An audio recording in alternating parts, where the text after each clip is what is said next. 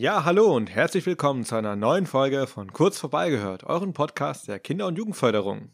Auch ein liebes Hallo von mir. Ja, seid gegrüßt. Es ist heute Donnerstag, wenn die Folge rauskommt. Und was ist das Besondere an dem Donnerstag heute? Es ist der 4. März. Was ist so besonders an dem 4. März? Ähm, ja, außer dass wir jetzt schon im März drin sind, ist der 4. März auch ein besonderer Tag, vor allem in, in Amerika, denn da wird nämlich der Do Something Day gefeiert. Also auf Deutsch übersetzt, mach etwas Tag. Na, ähm, ja, etwas für dich, für deine Gesellschaft, für, deine, für dein Umfeld, tu etwas. Und wir haben uns gedacht, wir wollen heute mal über dieses Thema reden, über das Machen, weil wir momentan in verschiedensten äh, Situationen mitbekommen, dass aus unserem Umfeld oder wir selbst uns auch vielleicht dabei erwischen, dass wir in so einer Situation sind, vielleicht auch wegen Corona geschuldet oder auch im Allgemeinen, weil wir erst aus dem Herbst oder Winter kommen, dass wir so ein bisschen antriebslos sind. Wir nehmen uns Sachen vor, aber ja, es passiert nichts. Und darüber wollen wir heute reden. Genau. Wir sind ja noch ein bisschen so im Winterblues drin, selbst vor Corona. Die äh, kalte, nasse Jahreszeit ist ja oft auch eine trübe, graue, dunkle wo wenig die Sonne scheint und wo man dann ja aus so einem, der, der Ausdruck Winterblues ist vielleicht einigen von unseren Zuhörerinnen und Zuhörern ein äh, Begriff, in die Vorfrühlingszeit startet und dann kommt ja eigentlich der Frühling und das passt ja auch zu dem Thema Mach was. Im Frühling ist ja so eine Aufbruchstimmung, ne? Das ist ja auch in der Natur so, wenn die Pflanzen dann aus der Erde kommen und nach oben gehen definitiv. Die Vögel kommen wieder zurückgeflogen. Na, genau. Meine Allergie geht wieder los. Das ja, da weiß man, der Frühling kommt. Ja, das ist das beste Zeichen eigentlich für mich, zu äh, aktiv zu werden im Grunde. Ne? Weil ich merke, okay, die Nase juckt. Das heißt Frühling, Energie, Vitamin D, die Sonne kommt wieder mehr zum Vorschein. Ja, und der Mach was Tag, äh, wie der Name ja schon ausdrückt, tu was. Schieb nicht irgendwie alles auf die lange Bank oder such dir irgendeine Ausrede, wie jetzt, naja, wegen Corona geht es mir nicht so gut oder man kann ja dies und jenes nicht machen. Man kann trotzdem ganz viel machen. Man muss es einfach anpacken und tun und ähm, nicht vor sich herschieben, denke ich. Ja, die Frage ist halt auch, äh, war man vor Corona eigentlich anders gewesen? War man da antriebsvoller oder war man da auch schon so ein bisschen ja, ich will nicht sagen gemütlich oder faul, aber ja, wenn es jetzt nicht zwingend notwendig war, dann hat man es lieber auf die lange Bank geschoben. Ähm, klassisches Beispiel, ähm, man, man will äh, eigentlich häufiger Sport machen, ist ja auch eines der Vorsätze, die wir auch mal bei einer unserer Podcast-Folge hatten, aber dann heißt es, ach, ich, ich habe doch keine Zeit gefunden. Und was macht man stattdessen auch? Ist ja auch die Frage, ne? Was macht man denn als Alternative zu dem, was man sich eigentlich vorgenommen hat? Ne? Ich kenne viele, die sagen, ach, ich müsste eigentlich mehr Sport machen, aber ich finde keine Zeit. Zwei Stunden am Tag oder eine Stunde am Tag ist echt zu lange.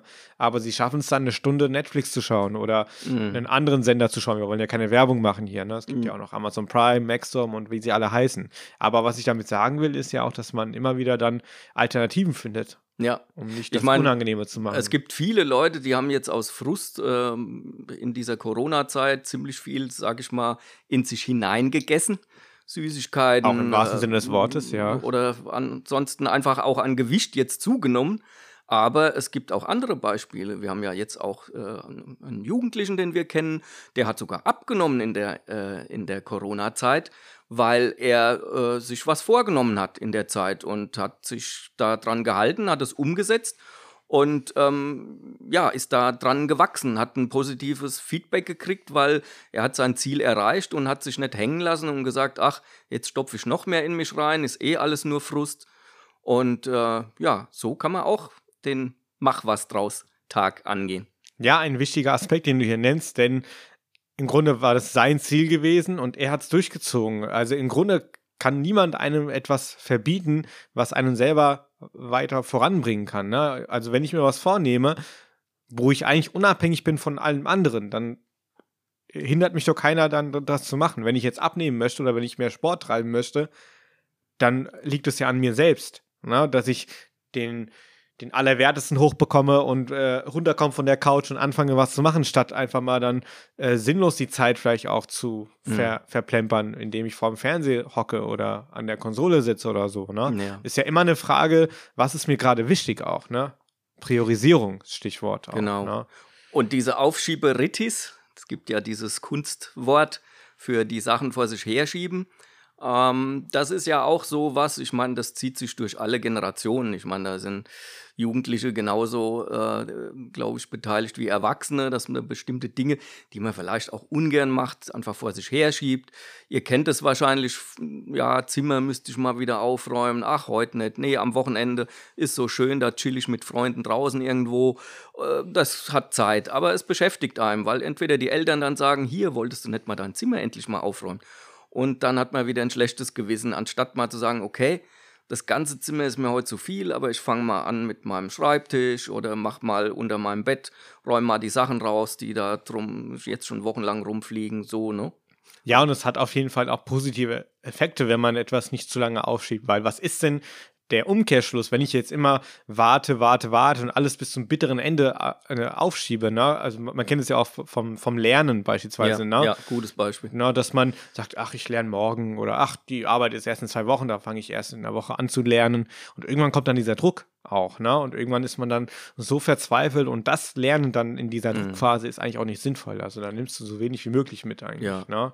Und meistens ist es ja auch so, man schiebt das zwar vor sich her und hat vermeintlich das Gefühl, jetzt ist es weg, das Thema im Moment, aber das Unbewusstsein, unser Gehirn spielt uns da äh, Streiche. Oh ja. Ähm, das, das Unbewusst, also im, im Unterbewusstsein ähm, lastet das immer noch, weil man weiß, es wird ja kommen.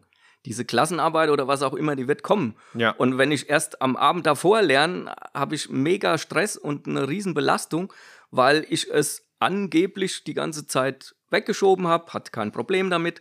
Aber das ist ja im Kopf, es ist ja da und es sucht irgendwann seinen Weg und deshalb besser früher irgendwas anpacken, als dass man am Schluss dann dasteht und ja, hat das böse Erwachen.